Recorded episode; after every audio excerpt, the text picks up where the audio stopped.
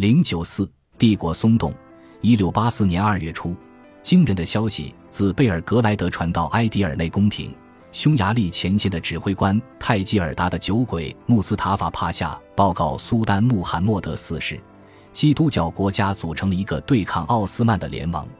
他写道：“莫斯科大公国计划对克里米亚发动攻击，而波兰立陶宛联邦想要收复波多利亚并拿下瓦拉吉亚，威尼斯则会在波斯尼亚发动攻击，在地中海攻击克里特岛。”并攻击卢米利亚沿海与爱琴海诸群岛、瑞典、法国、西班牙、英国、尼德兰联省共和国、热那亚与教皇也都是联盟成员。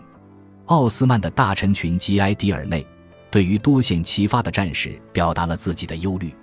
他们决定，每一条战线均需任命一名指挥官，苏丹或大维齐尔卡拉易卜拉辛帕夏则坐镇后方，监督未来战事的准备。泰基尔达的酒鬼穆斯塔法本人健康状况不佳，迪亚巴克尔总督魔鬼天使易卜拉欣帕夏奉命前往布达代替他。一六八四年三月，神圣同盟正式形成，成员包括奥地利哈布斯堡王朝、波兰立陶宛联邦、威尼斯与教皇国。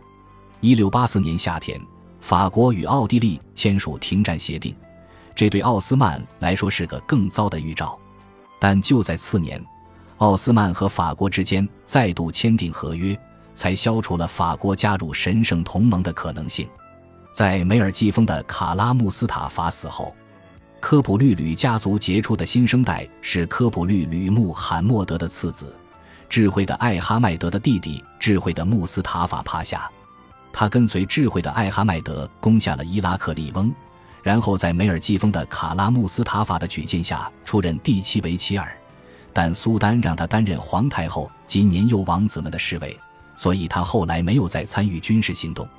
这显示他与苏丹关系良好，他也因此受到更大的重用。但维也纳战败之后，一波反科普律吕的浪潮兴起，梅尔季风的卡拉穆斯塔法帕夏被处死，卡拉伊卜拉欣升任大维齐尔。智慧的穆斯塔法此时也丢掉了黑海北方鄂齐省的总督这一要职，这个前线要职落入了新任大维齐尔的同党浅肤色的苏莱曼手中，此人因此成了一名帕夏，而智慧的穆斯塔法则丧失了积极涉入战争危险的下一个阶段的机会。此时当权的反科普律吕派的无能为奥斯曼带来了灾难，从维也纳撤退途中。他们丢掉了布达北边多瑙河畔的埃斯泰尔戈姆，这个地方自1543年以来就是奥斯曼的领土，期间只有十年被哈布斯堡占领。1684年，哈布斯堡在匈牙利取得了重大进展，一举拿下了埃斯泰尔戈姆附近两个重要的要塞维谢格拉德与瓦茨。他们绕过了被包围的布达，在距城南一日路程的地方大败奥斯曼。1685年。奥斯曼虽然夺回瓦茨，但收回埃斯泰尔戈姆的尝试却失败了。他们还丢掉了二十年前智慧的艾哈迈德拿下的乌伊瓦尔省。西方为此欢欣鼓舞。威尼斯这些年也很活跃，围攻并拿下了希腊爱奥尼亚海岸的圣塔莫拉、普雷维扎吉皮洛斯，外加许多其他地方的要塞，以及达尔马提亚的奥斯曼堡垒。在一六八五年的战事后。浅肤色的苏莱曼奉诏至埃迪尔内，受命接任大维齐尔，取代因带护军队后勤需求而被罢免的卡拉易卜拉欣。苏丹虽然批准卡拉易卜拉欣去圣地朝圣的请求，但他的政敌之间流言不止，说他真正的意图是在安纳托利亚非法组织一支军队，于是他的财产被没收，人被发配到罗德岛。此外，这些谣言引起了政府的兴趣。因为伊斯坦布尔收到报告称，安纳托利亚的民兵不安分，到处打家劫舍。他们中的一些人洗劫了城市和乡村。在镇压他们的行动失败后，当局决定唯一的解决办法就是调他们去打仗。当战争的影响开始显现出来时，政府评估了人员及物资的损失以及随之而来的财政负担。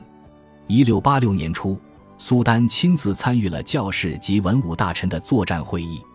与会者普遍认为，此战非同小可，定要由大维齐尔或苏丹挂帅。如果大维齐尔指挥，苏丹就不需要留在埃迪尔内，因此他应该返回伊斯坦布尔，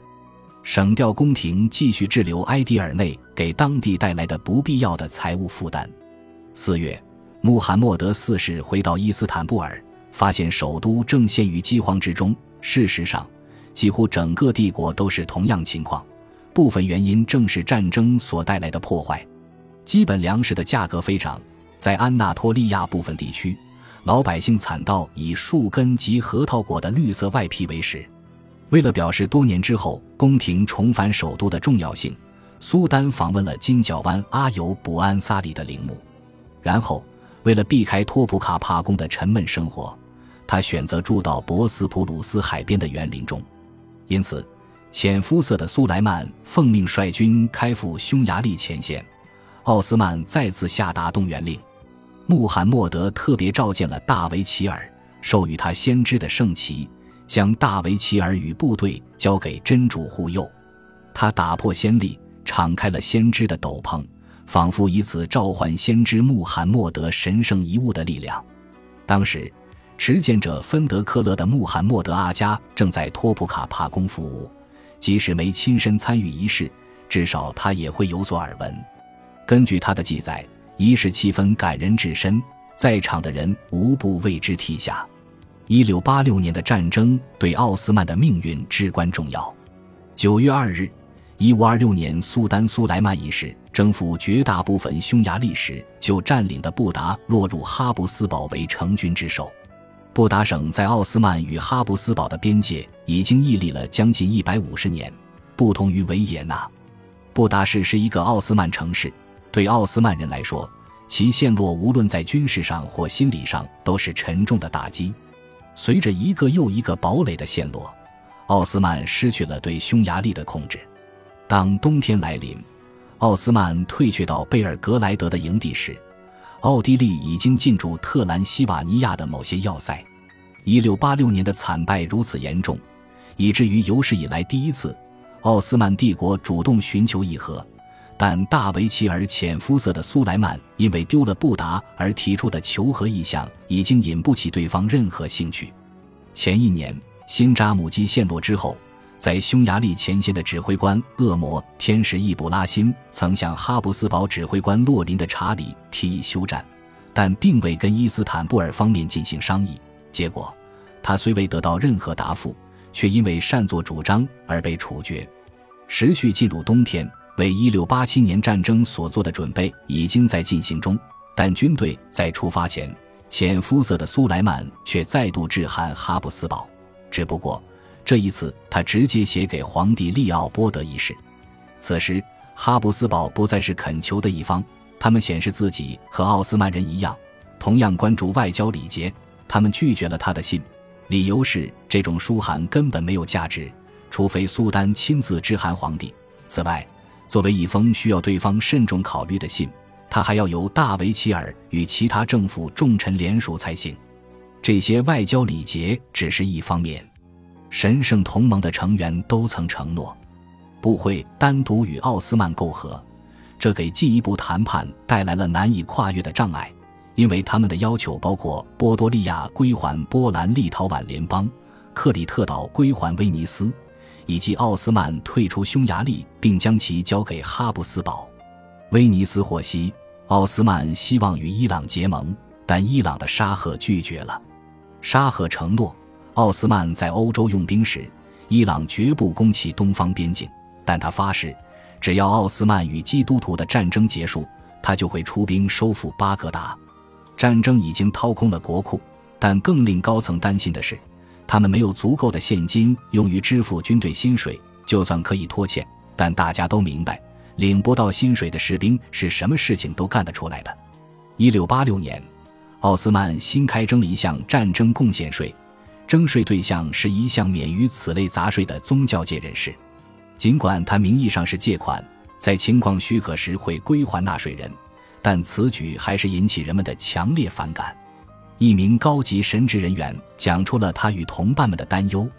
他担心这些钱会被拿去建造像埃迪尔内那样享乐的宫室。结果他因为胆敢挑战苏丹的命令，被放逐到塞浦路斯。然而，税赋最终被转移到了帝国各市镇居民的肩头，至少在伊斯坦布尔，人们要在武装护卫的监督下缴纳税款。